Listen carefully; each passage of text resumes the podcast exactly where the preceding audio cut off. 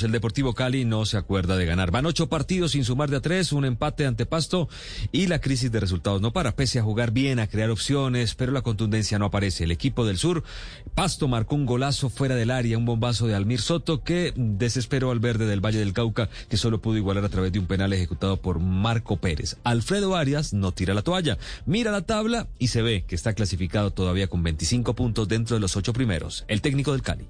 Este campeonato tan especial colombiano y que claro, algunos se rieron cuando yo dije es el más competitivo de, América. La palabra competitivo me da la razón porque, porque hay muchos equipos que compiten por lo mismo, muchos, no solo dos como en otros países. En este campeonato tan competitivo, estar durante todo el campeonato entre los primeros ocho tiene un mérito. Yo creo que vamos a clasificar. Y cuando clasifiquemos creo que vamos a ser un equipo muy difícil para todos. Está muy optimista pese a que lleva ocho jornadas sin ganar Claro, sigue metido entre los ocho el Deportivo Cali, que se enfrentará a la equidad. Atención al calendario, juego definitorio, ¿no? Definitivo para estos dos equipos, que será el próximo jueves por la fecha 16.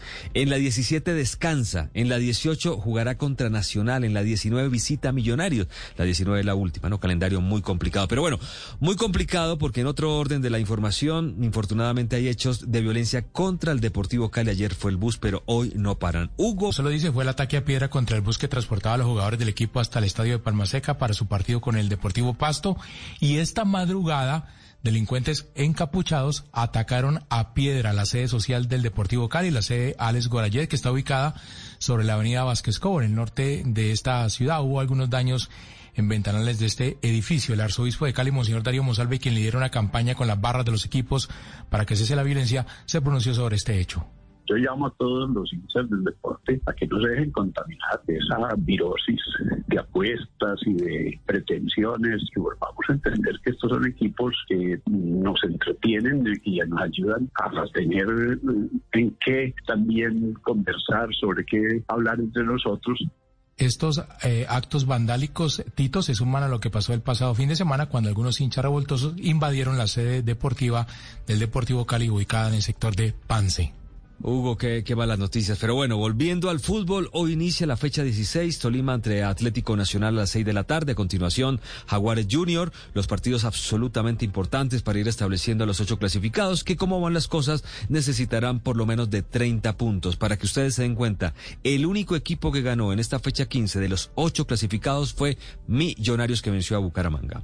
Polémica en Colombia, la selección no jugó en las fechas FIFA, partidos amistosos. Chile, Bolivia y Ecuador aprovecharon. Ayer estas dos elecciones, las últimas, Ecuador y Bolivia, se foguearon. Sebastián Vargas con los detalles. Hola Tito Oyentes, feliz mañana para todos en Sangolquí, muy cerca a Quito, se jugó el partido amistoso entre Ecuador y Bolivia, victoria para el conjunto local, dos goles por uno. Aprovechó la fecha FIFA el entrenador Gustavo Alfaro para tener algunos elementos nacionales, pero también del exterior hubo gente de Europa y también del fútbol mexicano. El entrenador argentino la tiene clara. El segundo semestre es clave y por eso la importancia de tener este tipo de partidos y aprovechar cada instante que se pueda. Se viene, creo, un semestre muy importante, el semestre para mí más importante esta etapa de, eliminatorias, porque no solamente está eliminatorias, está lo que es Copa América y después viene un semestre que va a ser muy cargado también, porque hay que ver cómo se recuperan las fechas pendientes. Bolivia, que fue la única que jugó dos partidos en esta fecha FIFA, Tito de Oyentes, había caído el día viernes 2 por 1 ante Chile. La próxima fecha eliminatoria, la próxima fecha FIFA, esperemos donde esté concentrada y jugando la selección Colombia, será a comienzos del mes de junio. Gracias, Sebastián. En Argentina hablan bellezas de Johan Carbonero, exjugador del Once Caldas, ahora en Gimnasia Esgrima de La Plata. En La Plata lo comparan con el más grande. Él supo contestar. Por ahí he escuchado, pero, pero no lo he volado. Eh, me decía uno solo y Carbonero es uno solo.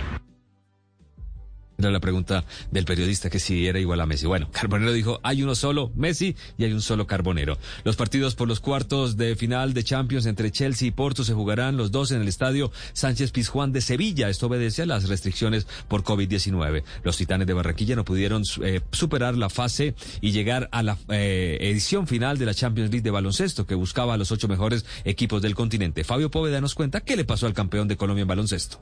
Hola Tito, buenos días. Lamentablemente los Titanes de Barranquilla no pudieron clasificar a la fase final de la Champions League de las Américas de baloncesto. El quinteto barranquillero llegó liderando el grupo a Panamá para afrontar esta tercera ventana.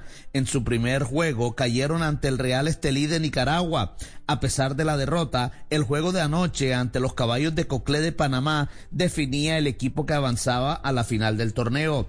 El juego disputado en la arena Roberto Durán de Ciudad de Panamá dejó ganador a los canaleros 86 por 81. El quinteto barranquillero mejoró notablemente en el último cuarto, luego de terminar abajo por 13 puntos el tercero, 70-57, pero no le alcanzó para ganar y clasificar a la final.